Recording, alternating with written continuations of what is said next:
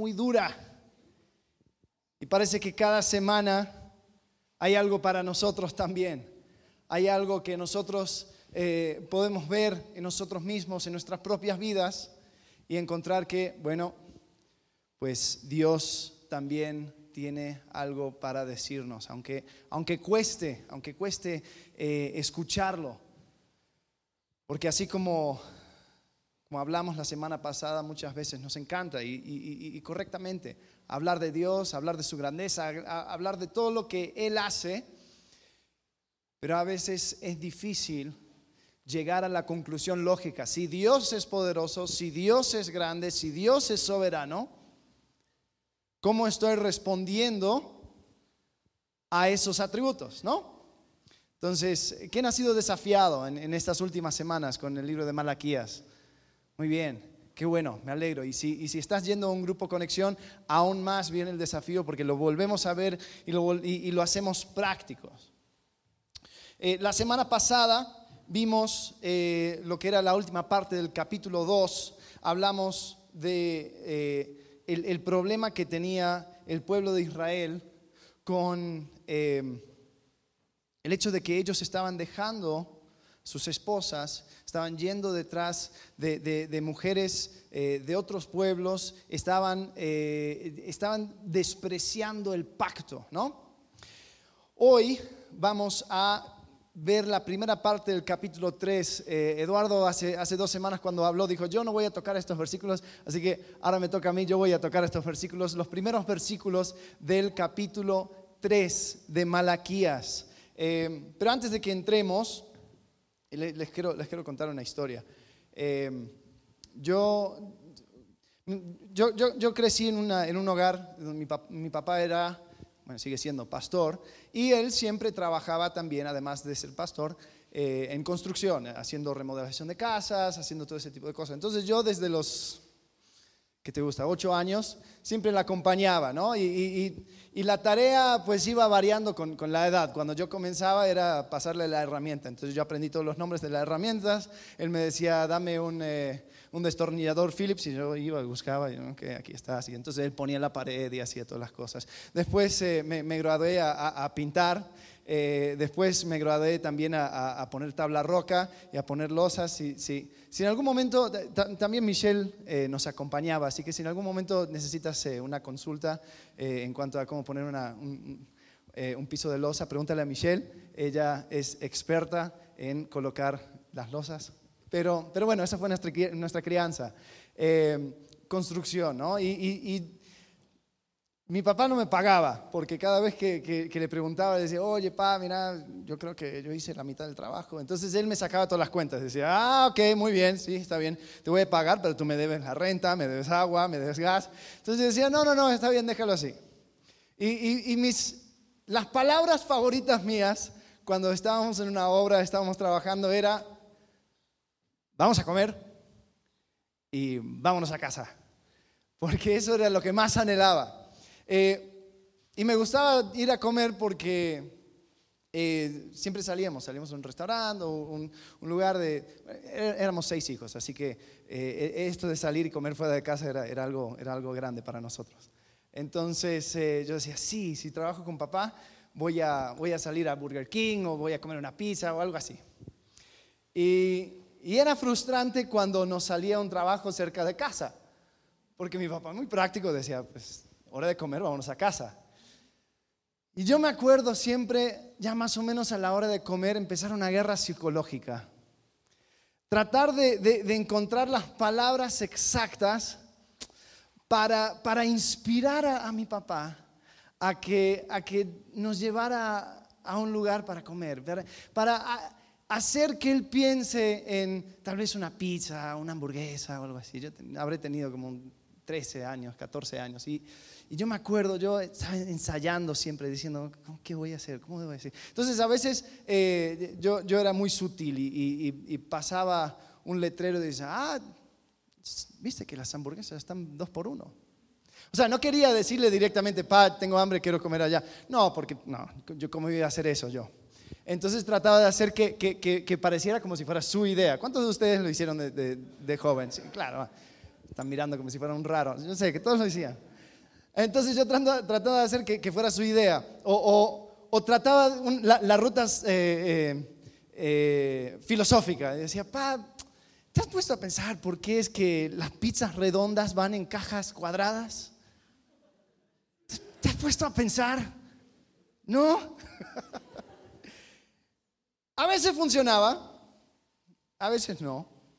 Pero, pero yo si, podría, si, aprendí algo de esa, experiencia, es que a veces, eh, especialmente con los padres, hay, hay ciertas palabras, hay, hay, llaves, ¿no? Entonces, si, si tú construyes tu frase de tal manera perfectamente, te puede funcionar. Y hasta el día de hoy eh, me, cuesta a veces ser, ser directo porque me, quedé con esa idea. Eh, y me puse a pensar en lo que estaba preparando este mensaje. A veces nos ponemos a tratar así a Dios. A veces pensamos de que hay un ritual, una manera, unas palabras, una oración con las palabras específicas que van a abrir la puerta y van a destrabar lo que yo quiero. ¿No es así? Y empezamos a creer de que, de que Dios, de que la religión, de que nuestra manera de conectarnos con Dios es por medio de ritual. Es por medio de una forma, un programa, eh, una fórmula. Y así y solo así podré llegar a alcanzar a esa cosa que yo quiero y Dios me lo va a dar. Y la verdad esto no es nada nuevo. Eh, han hablado de esta forma de, religión por muchos años. Es más, nosotros lo heredamos de los griegos, después los romanos, después la iglesia católica romana simplemente cambió el nombre de los dioses, ya no es Júpiter, ahora es Pedro, ya no es eh, Venus, ahora es la Virgen María y la arroparon un poco. Eh, y así nos llega a nosotros. Y muchas ideas que nosotros tenemos acerca de nuestra relación con Dios uh, son cosas antiquísimas y vienen de maneras paganas de pensar en Dios. Fíjense, había una, eh, una plática que Sócrates tenía con uno de sus estudiantes y estaban hablando de la religión. Y Sócrates a su estudiante en la plática decía esto, decía, el sacrificio es dar a los dioses. La oración es pedir algo de ellos. La santidad entonces es un arte de pedir y dar. Si damos a los dioses, deben querer algo de nosotros, deben querer hacer negocios con nosotros. La santidad es entonces un arte en el que los dioses y los hombres hacen negocios unos con el otro. Podemos ver eso hasta hoy en día, ¿no? Podemos ir a cualquier capilla aquí en esta ciudad y encontrar amuletos o cositas de oro, ¿no? Y tienen su formita de pie o de ojo o de mano. Si tú tienes algo, algo te pasa, eh, tienes problema con los pulmones, entonces mandas a hacer unos pulmoncitos de oro en serio, esto lo encuentras en todas las capillas. Y la idea es hacer negocio con Dios. Eh, en latín esto se, conocía como du o do et des. Yo hago porque tú me das. Yo hago porque tú me das. En Grecia, en Roma, había estatuas donde había un espacio debajo de la estatua y ibas y ponías tu monedita eh, para la estatua para que te diera algo. Era puramente un negocio. En la religión tradicional ya no son dioses, ¿qué son? Son santos. Entonces, si quiero, si quiero un novio, pongo a, ¿quién es San Antonio? Le pongo de cabeza o algo así, pongo las monedas y, voy, y hago todo un ritual. Y esa es mi religión. Esa es mi manera de conectarme con Dios. Yo hago transacción. Y lo que crea eso es una idea de que existe una división entre lo santo y lo secular. Lo secular siendo todas las cosas del mundo, ¿no? Y la forma que tenemos de pensar es esta. Yo cuando entro en territorio santo, ahora voy a, actuar bajo las reglas del Dios santo, voy a hacer una transacción con Él, ¿no? Voy a decir, Dios, si tú me das esto, yo voy a hacer eso por ti. ¿Cuántas, cuántas personas caminan por kilómetros? Algunos de rodillas para llegar a una capilla aquí en México, para mostrar que ellos están pagándole a Dios por algo que ellos quieren. A veces es salud, a veces es dinero, a veces lo que sea. Y tenemos esa división secular y santo. Y te digo algo, yo creo que los judíos habían creído que existe esta división. Por cierto, no existe esta división. No existe algo secular, no existe algo santo en, en, el sentido de que están separados. Porque la tierra es de Dios y toda su plenitud. Entonces, todo lo que yo puedo llegar a ser en esta vida puede estar alineado con los principios de Dios o en conflicto con los principios de Dios. No existe de que, ah, si yo hago esto, pero es secular, eh, Dios no tiene nada que ver con esto. Yo hago esto, pero esto es santo. Entonces yo me siento mejor porque estoy en territorio santo, ¿no? ¿Cuántas personas no dicen malas palabras al entrar aquí a este lugar?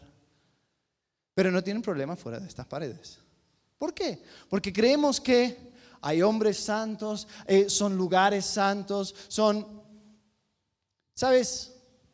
La única cosa santa aquí que tenemos en este edificio son los templos del Espíritu Santo, es, es decir, las personas que han aceptado a Jesucristo como su Salvador, que tienen el Espíritu Santo morando en ellos. Ustedes son el templo del Espíritu Santo. Y les digo algo, llevas al Espíritu Santo donde sea que vayas. Entonces, si te vas a detener de decir algo o, actuar de una manera porque piensas que estás en un lugar santo, tú eres el lugar santo.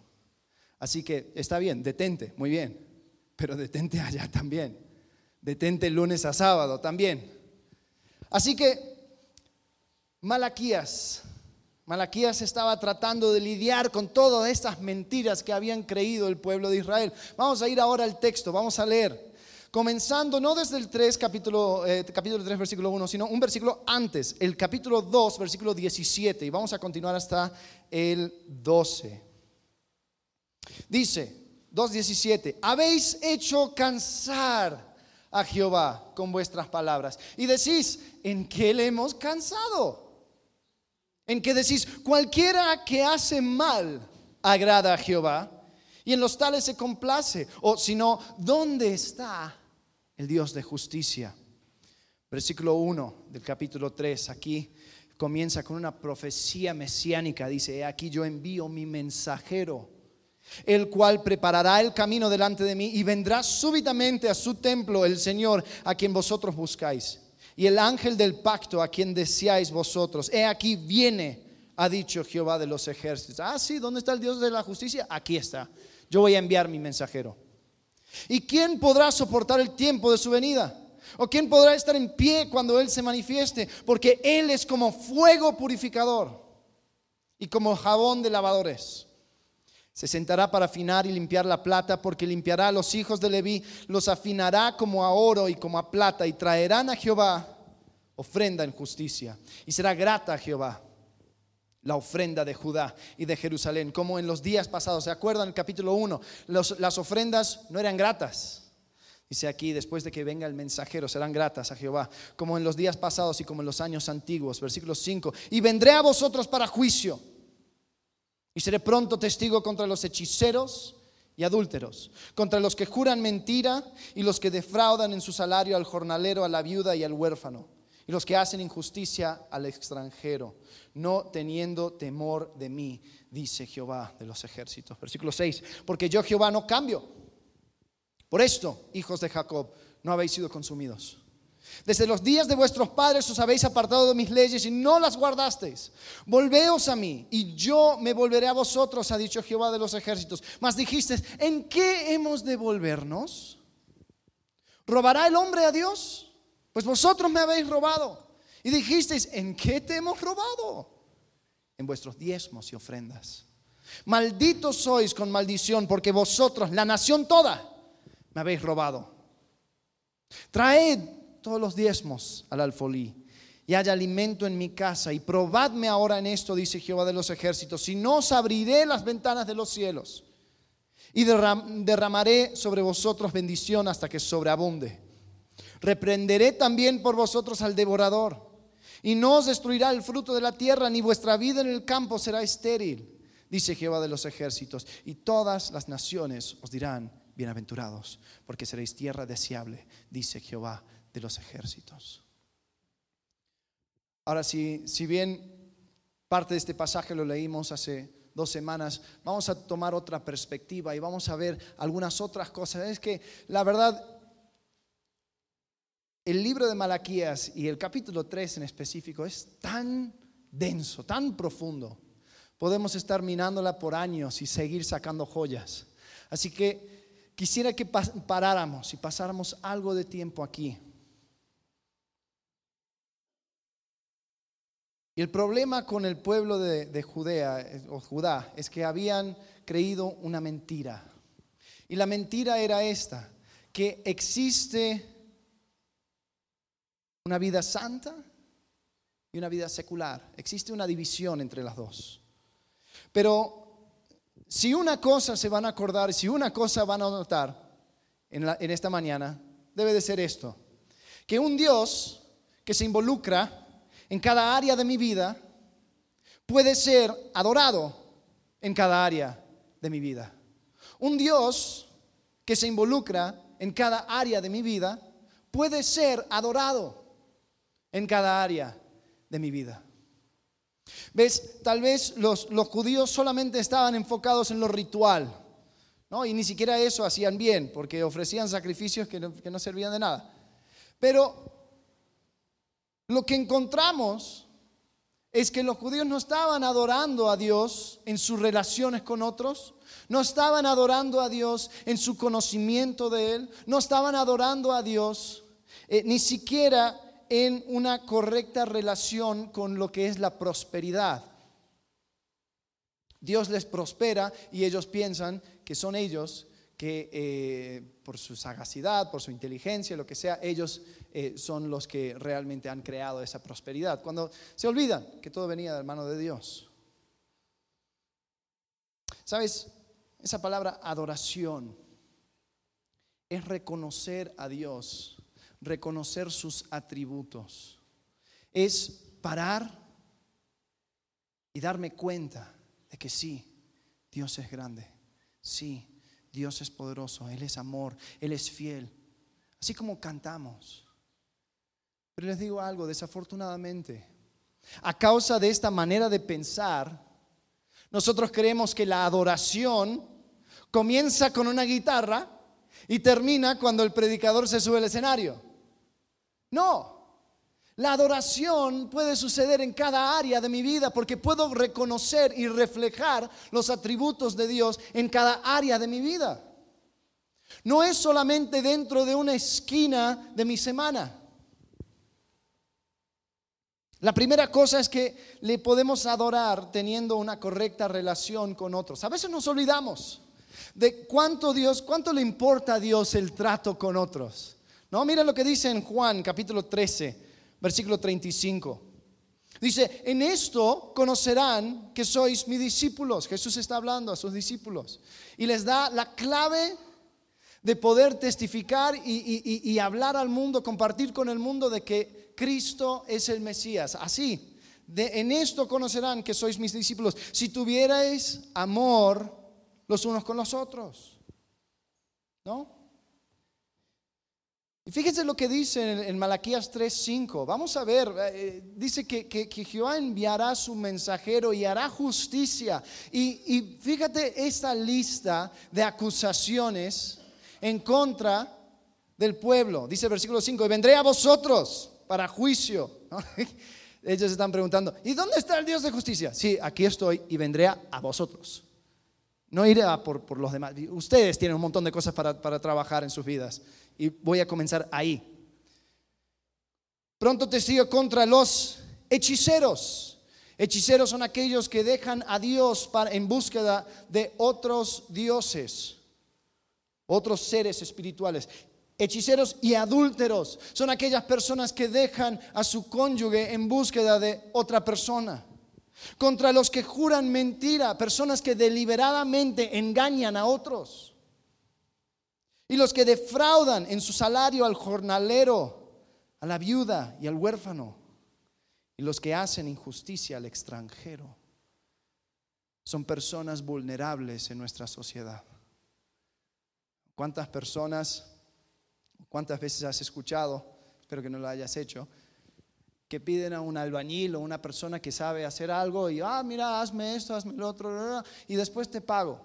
Muy bien, y esta persona tal vez vive día a día y cuando le entra trabajo, pues no lo puede rechazar, entonces se arriesga y lo hace y después, ah, vete ya. No, es que no tengo, es que ah, siempre no, es que no, ya, no, no, no, no preparé para, no, el gasto es muy fuerte, te doy la mitad. Espera. ¿Cómo vas a reflejar? ¿Dónde está tu adoración en tu trato con otros? Y Dios dice, yo voy a enviar mi juicio porque ustedes no me están reflejando. Están yendo detrás de otras personas, están engañando deliberadamente y están tratando a la gente vulnerable de la sociedad con desprecio. Y dice, no teniendo, ¿qué? Temor de mí, dice Jehová de los ejércitos.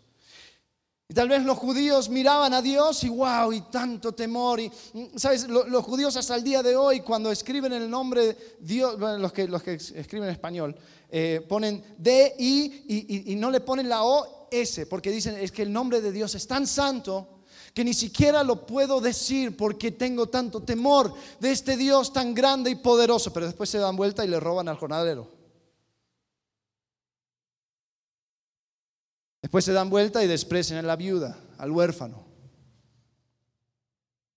¿Por qué? Porque creemos que hay un lugar santo donde yo voy, donde hago negocios con Dios y después salgo a mi vida y aquí mando yo. Y Dios estaba diciendo, no, no, no, no, no. Yo les voy a juzgar por la manera en que están tratando a otros. Tu trato es parte de tu adoración.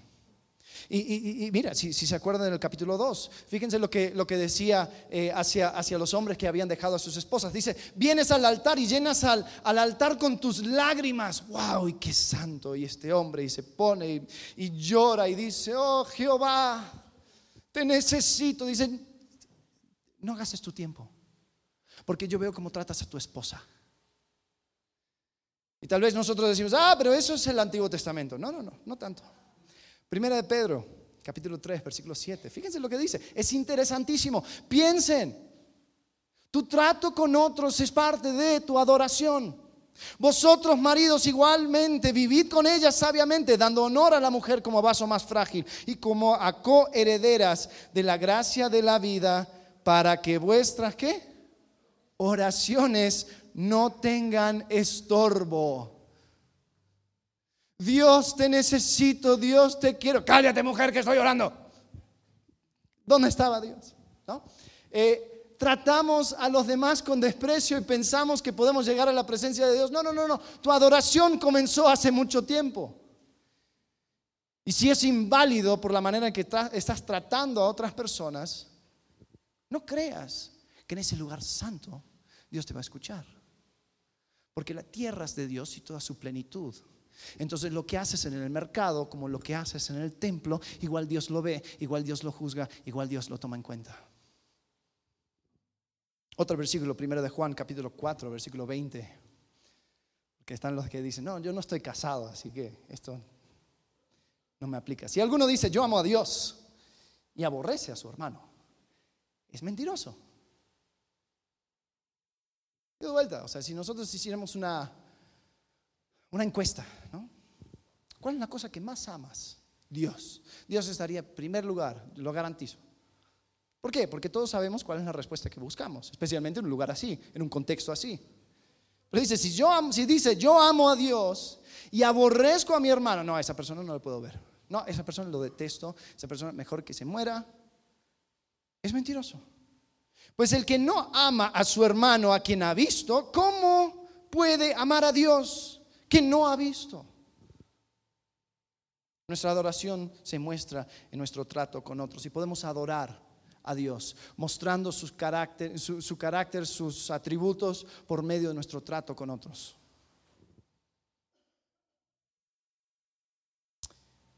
Después está la pregunta del, abogado, con, la parábola del, buen samaritano. ¿no? ¿Y, quién es mi hermano? Se llama Dios, aborrezco a su hermano, es mentiroso. ¿Y quién es mi hermano? ¿Quién es mi vecino? ¿A, quién le tengo que tratar bien? Pues, la verdad, a todos. A todos. A la persona que, que está en el súper, a la persona que te llama tratando de venderte megacable, al taxista que te cierra el camino.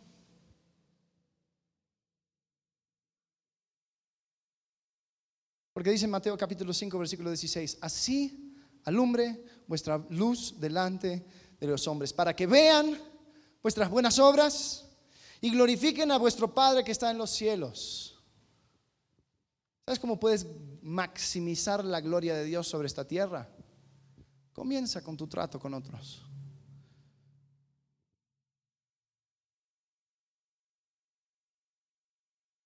A veces me gustaría poder quitarme ese, ese título de, cristiano. A veces me gustaría, por eso me, encanta que, los, hay, algunas denominaciones y, la Iglesia Católica también lo tiene, eh, o sea, tienen como, como un, cierto vestuario, ¿no? El, padre, el sacerdote, lo que sea. Entonces se quita la cosa y ya, ya no soy padre, déjame en paz, estoy en el súper, no me hables, ¿no?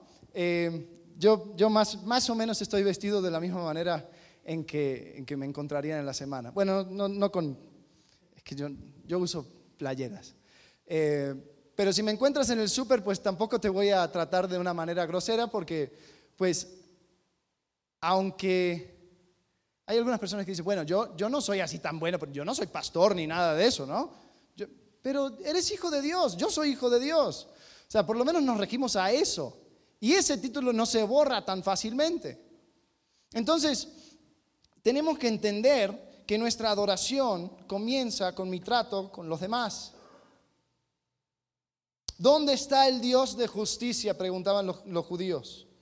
La respuesta, el Dios de justicia está en su trono, está observando, está viendo si le darás la adoración debido a su nombre.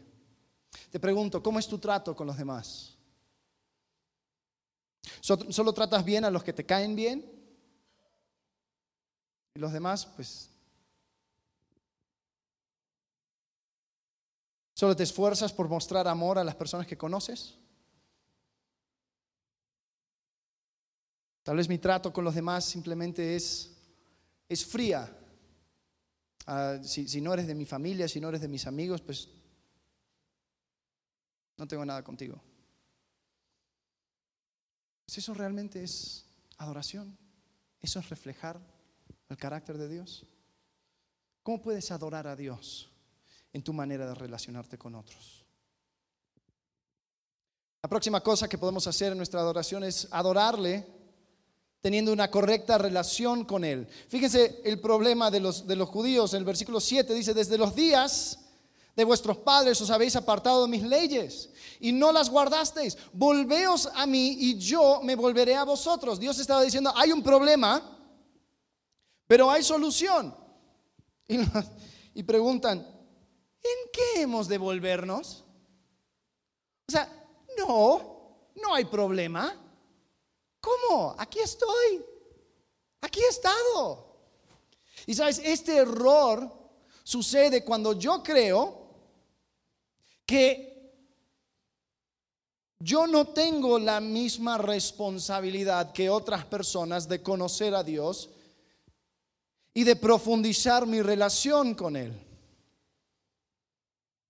Están los sacerdotes, están los levitas. Yo aquí estoy. Dios, yo te busco cuando te necesito. Eh, escuché a una persona compartir de que eh, había alguien que, comenzó a, venir a la iglesia y, había compartido que, habló con, su amiga y estaba hablando con su amiga decía, ah, mira, sí que estoy, estoy viendo la iglesia, estoy yendo a la iglesia y lo, eh, empecé a venir porque tenía este problema, este problema, este problema. Oh, wow, decía la amiga. Dice, ¿y, y se resolvieron tus problemas? Sí. La amiga pregunta, ¿y por qué sigues yendo? Sí, ya fue. Ya Diosito te dio lo que pedías. ¿Para qué sigues? ¿No es esa la mentalidad que muchos de nosotros tenemos? Les digo, mira, perdónenme por... Soy, soy un, cínico en recuperación, pero cuando una persona me llega con los ojos llorosos y dice, ay, pastor, necesito ayuda, y, no quiero minimizar eso, o sea, porque muchas veces necesitamos ayuda y estoy con todas las, las ganas de ayudar.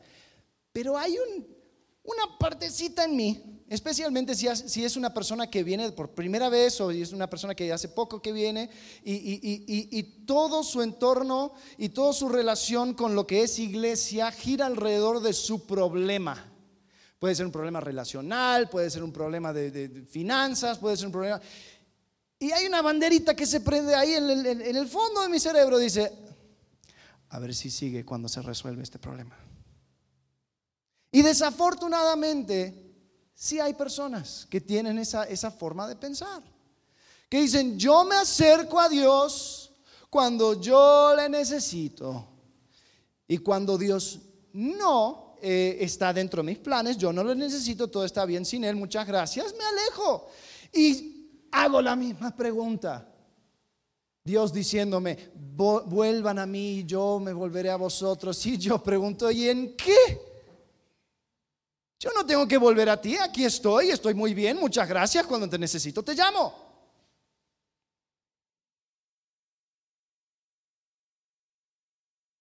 La oración no es una marcada 911 celestial. Lo acaban de cambiar, ¿no? Antes era 066.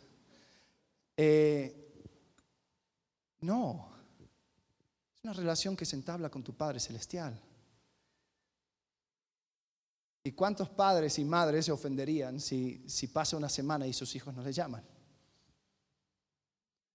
Tenemos que cambiar de chip, tenemos que cambiar de, forma de pensar, tenemos que darnos cuenta que conocer a Dios y profundizar mi conocimiento de Dios no es solamente para aquellos escogidos, ungidos, elegidos, las personas que están, tienen la tarea de enseñarnos a nosotros, no. Es parte de mi adoración, porque si yo no sé y no conozco los atributos de Dios, ¿cómo las voy a reconocer?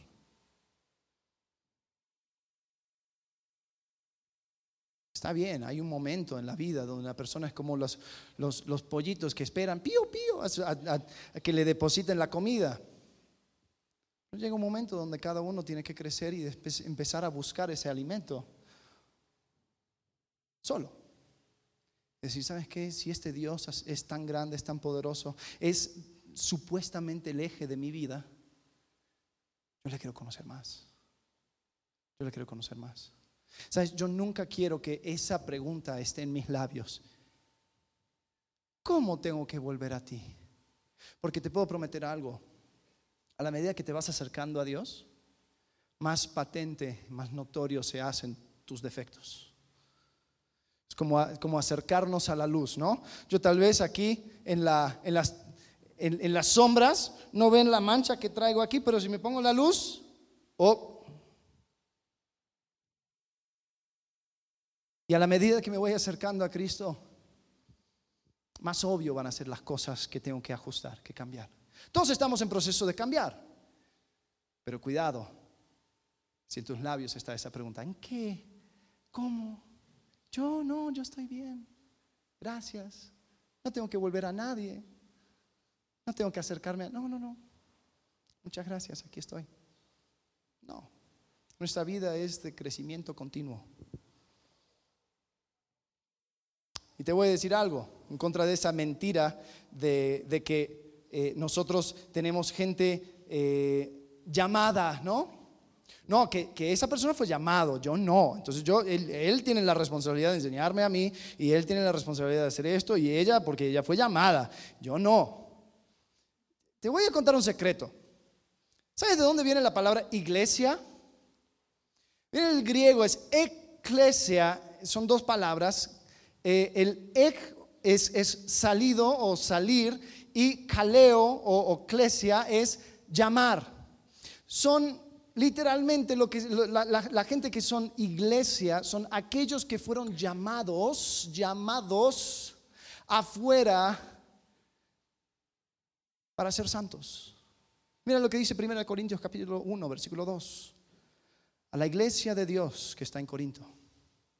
A los santificados en Cristo Jesús, llamados a ser santos, con todos los que en cualquier lugar invocan el nombre de nuestro Señor Jesucristo, Señor de ellos y nuestro. ¿Te das cuenta? Tú sí fuiste llamado.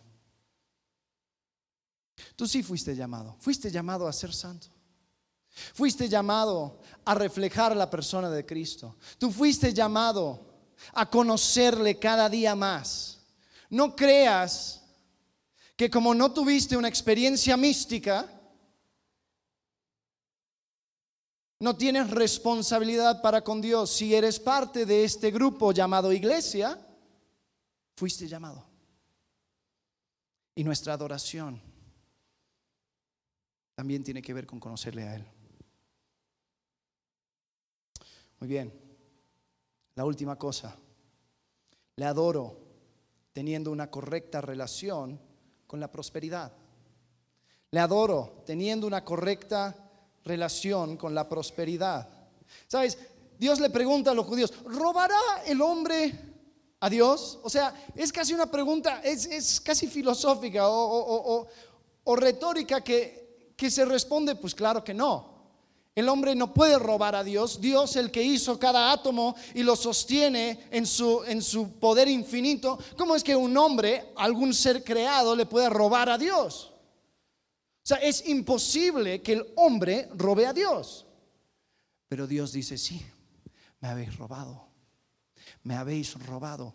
¿Y sabes cómo es que le habían robado? Bueno, específicamente aquí dicen los diezmos y ofrendas, pero le habían robado pensando que la prosperidad propio venía primero.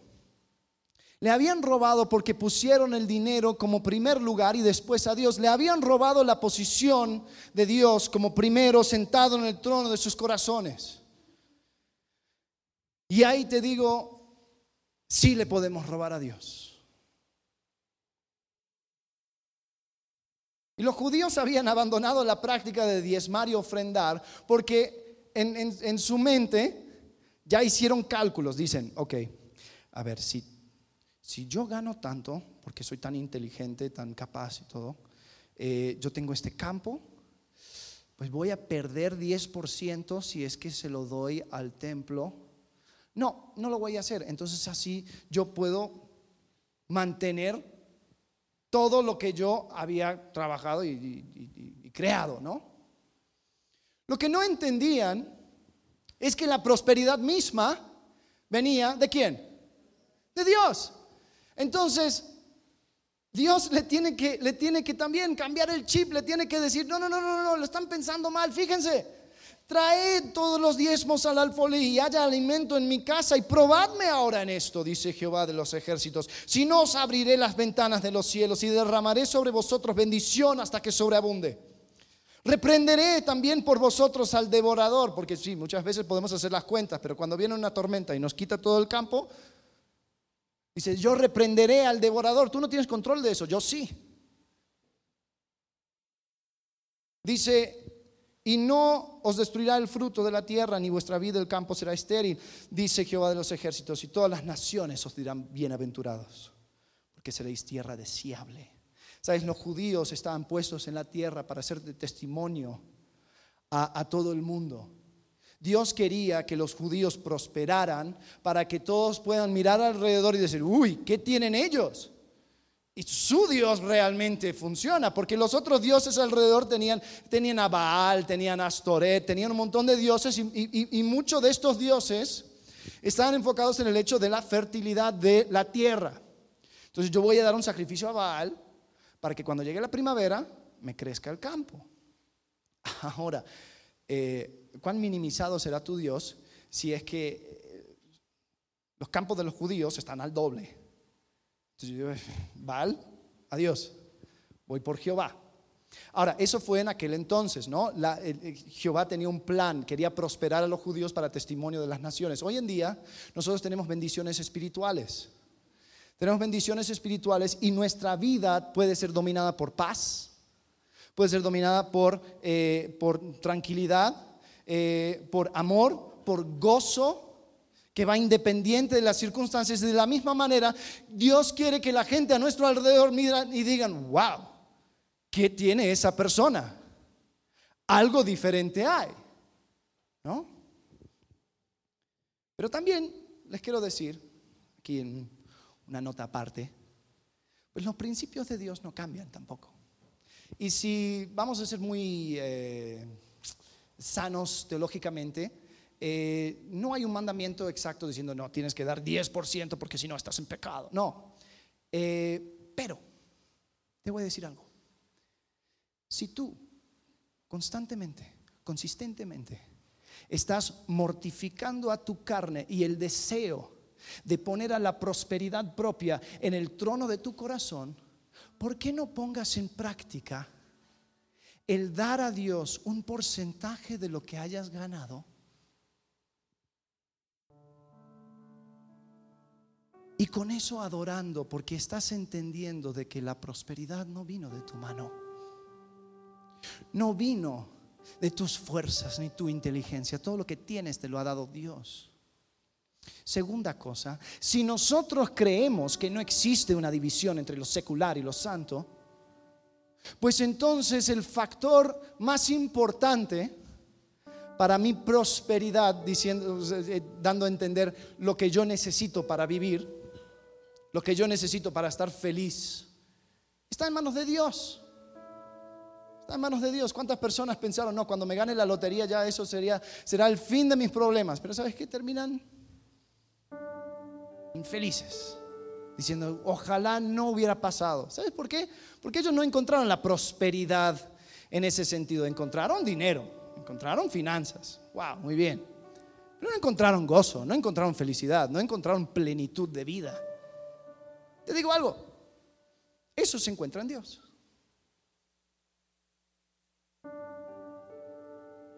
Podemos adorar a Dios cualquier parte cualquier área de nuestras vidas. Podemos reconocerle. Entonces yo te invito a que permitas a Dios entrar en esas, esas áreas seculares de tu vida. Déjale entrar a tu trabajo. Déjale entrar en tus relaciones con tu familia, con las personas con las cuales te comunicas. Conócele. Ya quita de tu mente esa mentira de que eso de vivir para Dios no es para ti porque no fuiste llamado. Fuiste llamado. Punto. Resolvamos eso una vez y para siempre. Fuiste llamado a ser santo. Punto. Conoce a tu Dios. Y ten un entendimiento correcto de la prosperidad. Porque te digo algo, cuando tu afán de tener, de consumir, de ganar, toma segundo lugar a tu Dios, la gente te mirará y dirán, wow, ¿qué tiene esta persona? No es dominado por las finanzas, no es dominado por, por, por ese deseo de ser y tener y crecer. ¿Es por qué? Porque tengo un Dios grande. Mi Dios pues os suplirá todo lo que os falta conforme a sus riquezas en gloria. Yo quiero las riquezas que Él tiene en su gloria.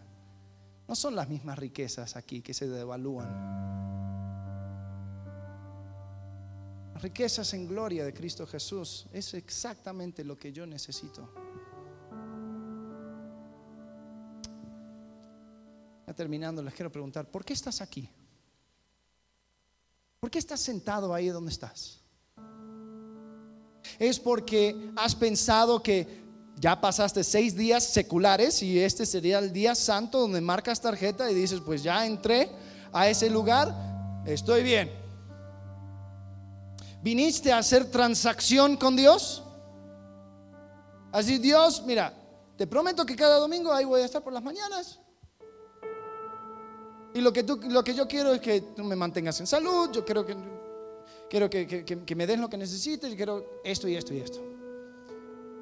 ¿Qué te parece Dios? ¿Viniste a hacer transacción con Dios? ¿O viniste a reconocer aquel que es el eje de tu vida? ¿Viniste a aprender más de Él? ¿A tener comunión con otras personas que también están en el, mismo pensamiento? Así continuando la adoración fuera del tiempo de canto, fuera del tiempo de música, sino que con tu vida puedas seguir todos los días de la semana reflejando a la persona de Dios? ¿Viniste por eso? Porque si esa es la razón, me alegro. Eso es lo que debemos de hacer como iglesia. No hacer transacción. Colosenses capítulo 3, versículo 23, y ya termino.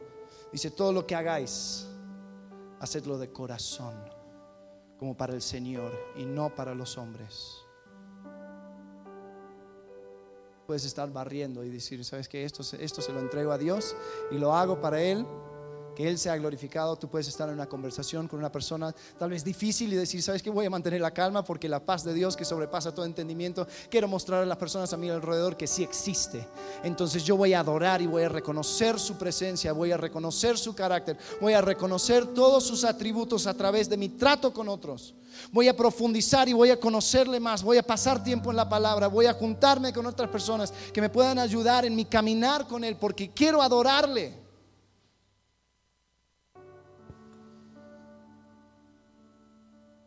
Porque banco espiritual esto no es. No, no, hay, no, hay, no hay cajero automático para hacer transacción y muchas gracias, nos vemos hasta la próxima. Es conocerle. Es reflejarle. Los judíos la habían olvidado. No seamos iguales. Oremos. Padre, gracias. Porque tú existes y te involucras en cada área de nuestras vidas. Señor, tú eres bueno. Tú eres santo, tú eres poderoso. Gracias porque podemos venir a ti.